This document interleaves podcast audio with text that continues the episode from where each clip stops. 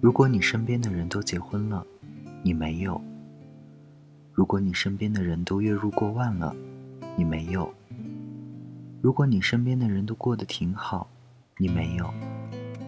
然后呢？身边可以证明什么呢？你也应该结婚，月入过万，过得挺好吗？这些年，我们突然陷入了一个误区，就是拿身边当做一个生活的范本。然后努力过成身边人的样子。你有没有问过自己，你能给结婚的另一半什么？你能给月入过万的工作什么？你能给过得挺好的生活什么？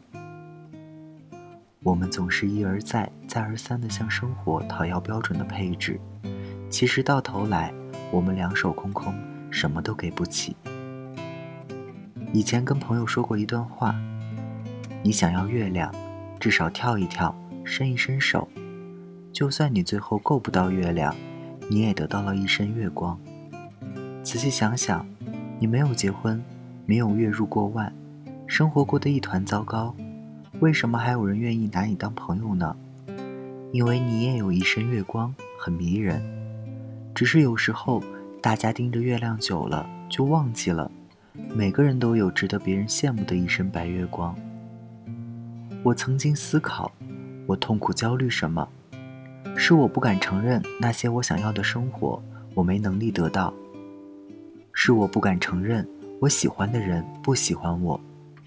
是我不敢承认朋友比我优秀，更适合那份工作。是我心里明明有了一点小嫉妒，嘴里却笑着说我没有。我也曾偷偷努力过，可是见效没那么快。然后，心里有点慌了。我怕我离想要的生活、要好的朋友、喜欢的工作越来越远，越努力就越慌乱。你看呀，我连身边人那些标准的生活我都得不到。突然某一刻，我失去了信心，开始怀疑自己：我是不是不配拥有这一切呢？有一天，我跟自己说：“算了算了。”那不是我的节奏，我本来就不是那种熬夜突袭就能考到好成绩的人，慢一点吧，看看我手头上哪一块是短板，补一下。我真的是那种丢了羊才想起补羊圈的人。我盯着羊圈的窟窿，有些难过。有一个背着柴的人看见我，问我：“羊丢了？”我点点头，然后他把他的柴给我一些。帮我补好了羊圈，然后我送给他一只小羊羔。后来我再也没有丢过羊。后来他领着小羊去砍柴。有一天他跑来告诉我，后山有一大片草地，又鲜又嫩。我丢了那个跟我一起放羊的人，我认识了一个砍柴的人。可能这就是生活吧。有一瞬间会失落。我再也没有人可以比谁放的羊多，谁的羊长得又胖又好看。可是有一个人跟我说：“你砍柴的样子好像一个樵夫啊。”我问他：“你有什么梦想吗？”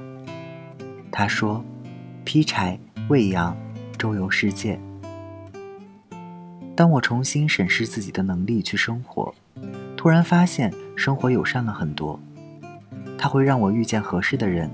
合适的工作，它会让我把时间花在我擅长的事情上；它会让我遇见惊奇的事物；它会让我体验心里咯噔一下的感情；它会让我尝到“哎呀妈，真香”的日子；它会让你对自己的人生感到骄傲而开心。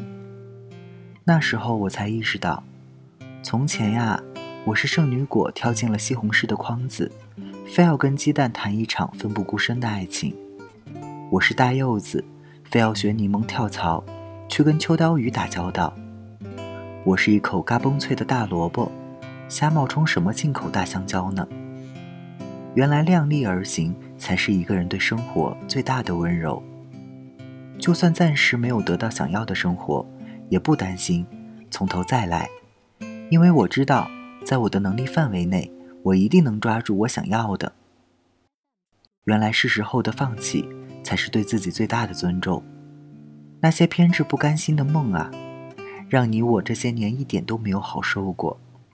你不能说他错了，只是我们得承认，至少目前他不属于你我。有些朋友注定会跑出你的视野，有些工作注定会与你擦肩而过，有些爱而不得的注定是你很久以后的遗憾。